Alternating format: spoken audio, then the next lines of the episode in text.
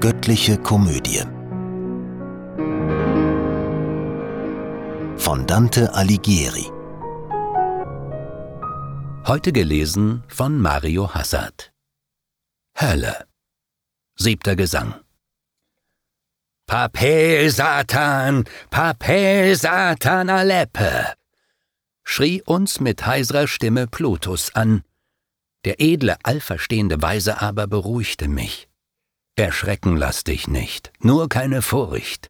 Mit aller seiner Macht kann er den Abstieg hier dir nicht verwehren. Zu dem geschwollenen Maulwerk hin sodann sprach er, Schweig still, verfluchtes Tier, und friss die Wut, die dich verzehrt, in dich hinein. Mit gutem Grunde steigen wir zur Tiefe, so will man's droben, wo Sankt Michael den frevlerischen Aufruhr hat bestraft. Wie pralle, windgeschwellte Segel plötzlich zusammensinken, wenn der Mastbaum bricht, so fiel das grimme Ungetüm zu Boden. Wir stiegen zu dem vierten Höllenrande hinab und weiter an dem Abhang hin, der alles Sündenweh der Welt umfasst. Gottes Gerechtigkeit. Wie häuften sich die neuen Qualen, Strafen, die ich sah. Kann so die eigene Schuld uns elend machen? Wie Meeresfluten aufeinander prallen und wirbeln in der Enge der Charybdis. So treibt es hier im Kreis die Menschen um. Ein Haufen Leute ballte sich zusammen und teilte sich nach rechts und links. Sie brüllten und wälzten Lasten mit gestemmter Brust, bis sie zusammenstießen, machten kehrt und schrien rückgewandt einander nach zum Hohn Was hältst du fest? Was wirfst du weg? und wälzten dann zurück im dunklen Kreis nach links und rechts ihr Zeug zum Gegenpunkt, wo jeder seinen Spottvers wiederholte. Dann legten sie den Halbkreis wiederum zurück und trafen sich zu neuem Strauß. Mir tat's im Herzen weh. Ich bat den Meister, erkläre mir, was dies für Leute sind und warum diese alle Geistliche zu unserer Linken dort, die Tonsurierten. Und er, scheelsüchtigen Geistes allesamt in ihrem Erdenleben waren sie. Das rechte Maß im Aufwand kannte keiner. Mit klaren Worten heulen sie sich's zu, so oft sie hier und dort im Kreis sich treffen, durch Gegensatz im Laster doch getrennt. Die Nächsten hier, mit abgeschornem Haar, sind Kleriker, sind Päpste, Kardinäle, in denen gar so viel der Geiz vermag. Ich sagte, Meister, unter diesen sollte ich mehr als einen wohl erkennen, der von solchem Laster sich beschmutzen ließ. Doch er zu mir, Du denkst Unmögliches. Ihr dumpfes Leben hat sie zugedeckt. Für jegliche Erkenntnis sind sie zu dunkel. Sie eilen ewig hin und her zum Stoße. Dem Grab entsteigen sie dereinst, die einen mit fester Faust und kahlgerupft die andern. Im Geben und im Nehmen ohne Maß verloren sie das Schönste, und nun zanken sie hier sich derart, dass ich's nicht mehr schildre. Betrachte dir, mein Sohn, den kurzen Spaß der irdschen Güter in Fortunas Hand, um die das menschliche Geschlecht sich rauft. Denn alles Gold, das unterm Monde liegt und jemals lag, kann von den Müden allen nicht einer Seele ihre Ruhe schaffen. Nun sag mir auch, mein Meister, bat ich ihn, diese Fortuna, die du mir erwähnst, wieso nur raubt sie alle irdschen Güter? Und er? Ihr seid doch törichte Geschöpfe und gar zu sehr beschränkt in eurem Wissen, drum soll dir jetzt mein Spruch zugute kommen. Der Herr, des Weisheit alles übersteigt, erschuf die Himmel. Führer gab er ihnen, dass jeder Körper jedem widerstrahle und gleich das Licht sich überall verteile. Und ähnlich für den Glanz der Weltlichkeit bestimmt er eine oberste Verwalterin, damit, wenn's Zeit ist, eitler Reichtum wandre von Volk zu Volk, von einem Stamm zum nächsten, und keine Menschensatzung es verhindere. So kommt's, dass Völker auf und untergehen, die Herrschaft wechselnd nach dem Spruch Fortunas, die heimlich lauert wie im Gras die Schlange. Was helfen eure Künste gegen sie? Sie plant, sie richtet, sie vollbringt ihr Werk als echte Göttin, frei in ihrem Reiche. Ihr Wandlungswille duldet keinen Stillstand, Notwendigkeit beflügelt ihre Schritte, und immer drängen neue Kräfte nach. Sie ist es, die so oft ans Kreuz gewünscht, anstatt gelobt wird und bedankt von Leuten, die sehr zu Unrecht auf sie schmähen und fluchen. Sie hört es nicht in ihrer Seligkeit, im Schwesternkreise urerschaffener Wesen erfreut sie sich und spielt mit ihrer Kugel. Wir steigen nun zu tieferen Leiden nieder. Schon sinken all die Sterne, die sich hoben bei meinem Aufbruch, und wir müssen weiter. Wir schritten durch den Kreis zum andern Hang, wo unter uns ein Quell entspringt und kochend in einen Graben stürzt, den er sich höhlt, ein Wasser düsterer als Purpur ist.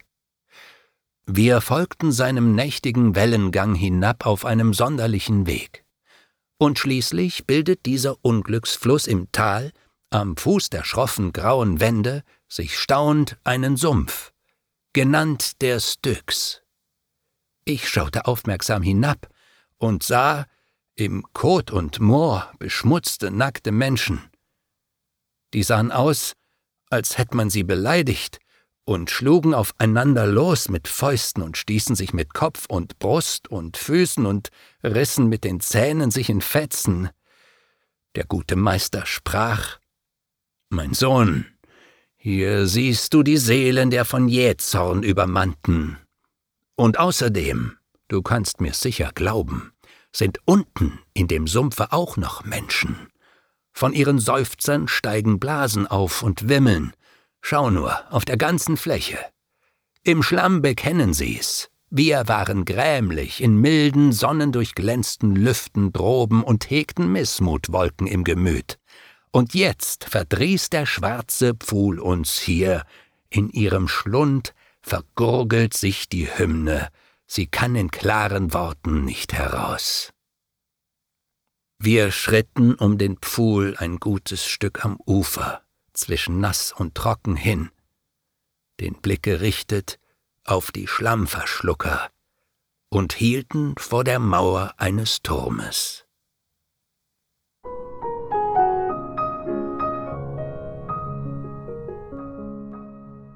Achter Gesang Ich fahre fort und sage, lang bevor wir an den Fuß des hohen Turms gelangten, erhoben unsere Augen sich zur Zinne weil plötzlich dort zwei Flämmchen leuchteten, auf die herüber gleich ein anderes winkte, so ferne, dass man's kaum gewahren konnte.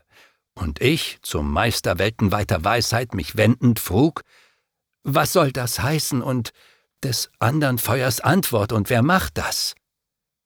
Er sprach, was man erwartet, kannst du gleich dort auf den trüben Wellen kommen sehen, wenn nicht der Schwaden überm Sumpf es hindert. Von eines Bogens Sehne abgeschnellt, hat nie so rasch ein Pfeil die Luft durchschnitten, wie jetzt ein Schifflein übers Wasser flog zu uns durch eines einz'gen Ruders Schwung. Der rief, Jetzt hab ich dich, verruchte Seele! Am falschen Platz, Pflegias! Schreist du, diesmal hast du's verfehlt! Erwidert ihm mein Führer. Nur über diesen Sumpf darfst du uns bringen. Wie einer, der gar sehr betrogen wurde, sich heftig ärgert, wenn er's hören muss, so grimmig ward dem Pflegias zumute. Mein Führer stieg hinab zu ihm ins Schifflein, bedeutet mir, dass ich ihm folgen sollte, und erst als ich hineintrat, schien's belastet. Da es uns beide aufgenommen hatte, begann sofort sein alter Kiel zu pflügen, doch diesmal tiefer in der Flut als sonst. Indes wir durch das tote Rinnsal fuhren, reckte sich einer schlammbedeckt nach mir. Wer bist du? sprach er. Der zur Unzeit kommt. Und ich? Ich komme, doch ich bleibe nicht. Wer bist denn aber du und bist so schmutzig? bin einer, sagt er, wie du siehst, der weint. Und ich zu ihm, mit weinenden und Klagen vermaledeiter Geist, bleib, wo du bist, ich kenne dich durch deinen Dreck hindurch. Da griff mit beiden Händen er ans Schiff, doch hurtig stieß mein Meister ihn hinab und rief Zurück zu deinen Hundsgesellen. So dann umschlang er mich mit seinen Armen, die Stirne küsst er mir und sprach Gesegnet die Frau, die dich gebar, du edler Trotz. Ein aufgeblasener Mensch war jener einst, und etwas Gutes kennt man nicht von ihm, drum ist sein Geist hier unten so voll Wut. Es dünkt sich mancher droben königlich, der dann im Schlamm hier endigt wie die Schweine und nichts als Hass und Schande hinterlässt.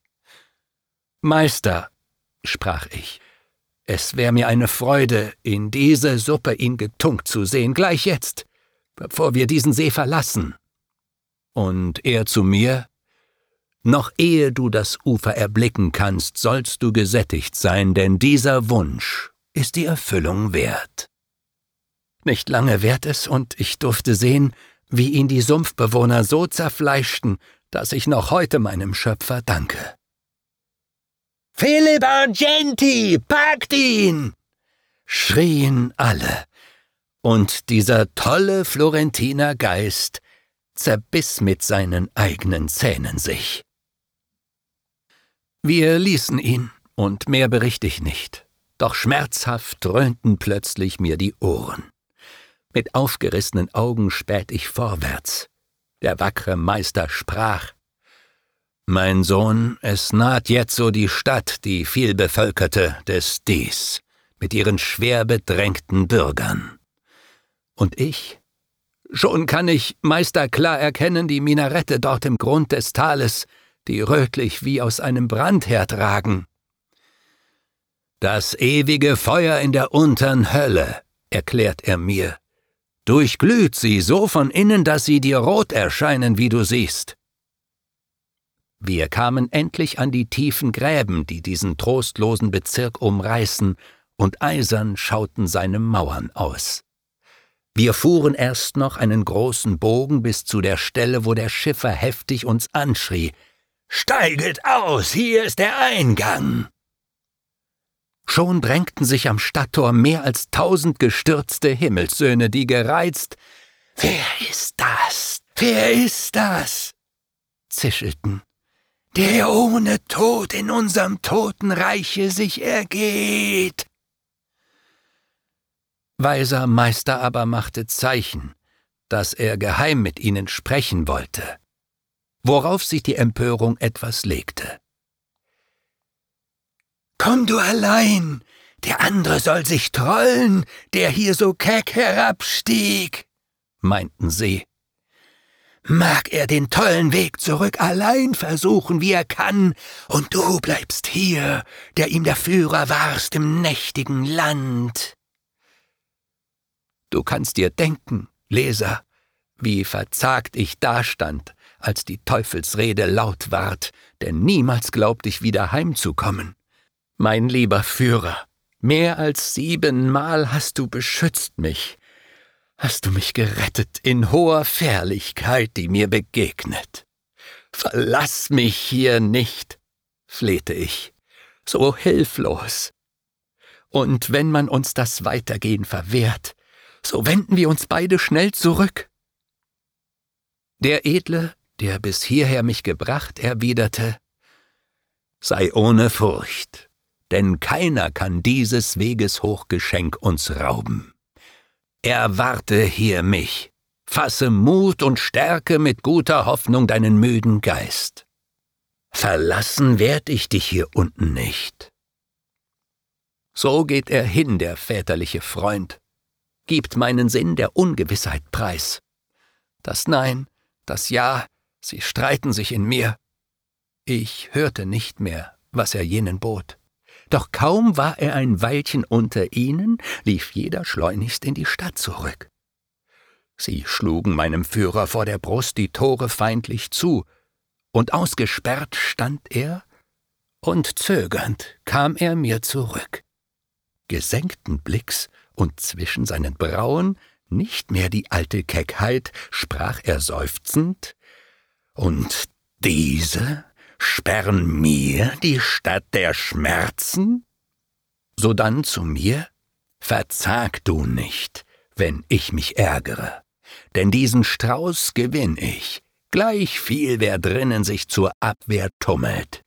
Nicht neu ist ihr vermessner Widerstand, sie übten ihn schon an dem obern Eingang, der seither heut noch ohne Riegel klafft unter der düstern Inschrift, die du sahst und dorthin durch den Hang herniederschreitet von Ring zu Ring und ohne Führer jetzt ein Mächtiger, vor dem die Schranke fällt.